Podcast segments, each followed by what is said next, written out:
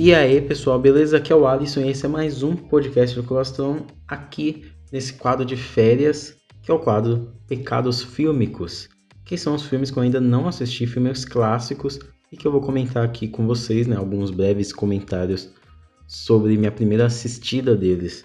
E o primeiro, como vocês já viram aí no título, é sobre M, o Vampiro de Düsseldorf, ou M, né, o título original, de 1931 dirigido pelo Fritz Lang.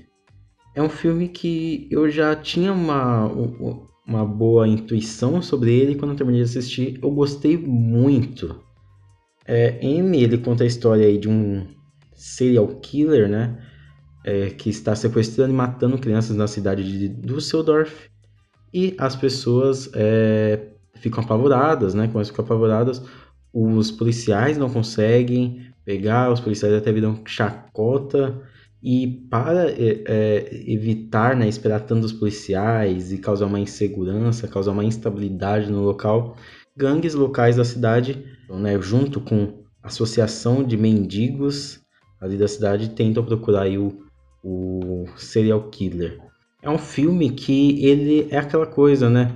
O cinema é muito retrato da sua época e M é um retrato do, da Alemanha de 1931, na ascensão do nazismo, né, a sessão de Hitler ali, existem algumas cenas, por exemplo, que os policiais aparecem marchando nas ruas como se fossem eh, soldados mesmo, né, com aquela postura mais autoritária, invadindo locais, as pessoas correndo por causa dos policiais, é, a justiça não sendo tão branda, né, e é um filme também que ele vem ali, né, depois do expressionismo alemão, o Fritz Lang ele carrega bastante da, da cinematografia, né, da fotografia, do estilo de câmera. E esse é o primeiro filme do Fritz Lang com som. Ou seja, ele tenta a, abordar é, o som de maneiras muito, muito interessantes no filme. E tem uma coisa que me marcou bastante. O assassino ele começa a assoviar uma canção, aquela canção In the Hall the Mountain King, né? Eu esqueci o nome do cantor, né, do maestro, né, que escreveu ela. In the Hall of the Mountain King. E aí o Fritz Lang, ele coloca essa como uma marca, né, da, do ataque do, do assassino. Uma coisa que depois vai perdurar no cinema por muito tempo até hoje. Por exemplo, tem um filme que eu amo e que eu até gostaria de comentar aqui algum dia, que é Prelúdio para Matar. E existe uma, um tema né, específico quando o assassino começa a atacar. Ou então, o assassino, um dos assassinos mais famosos do cinema, que é o Tubarão, né? Ele tem aquela trilha clássica quando ele está se aproximando das suas vítimas.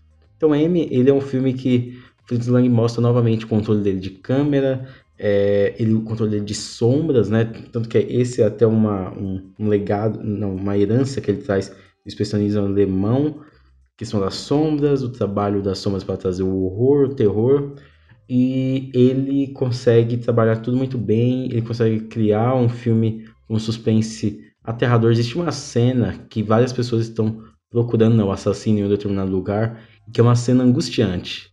Então, assim, é muito interessante o filme, recomendo demais. É o retrato da Alemanha de 1931 e a última cena é certamente para refletir. Interessante também é como Fritz Lang ele teve uma sensibilidade para ele trabalhar um serial killer mesmo antes de surgirem os serial killers e essa nomenclatura mesmo, né? Ele tem ali o assassino em série, mas que nunca chamam de serial killer.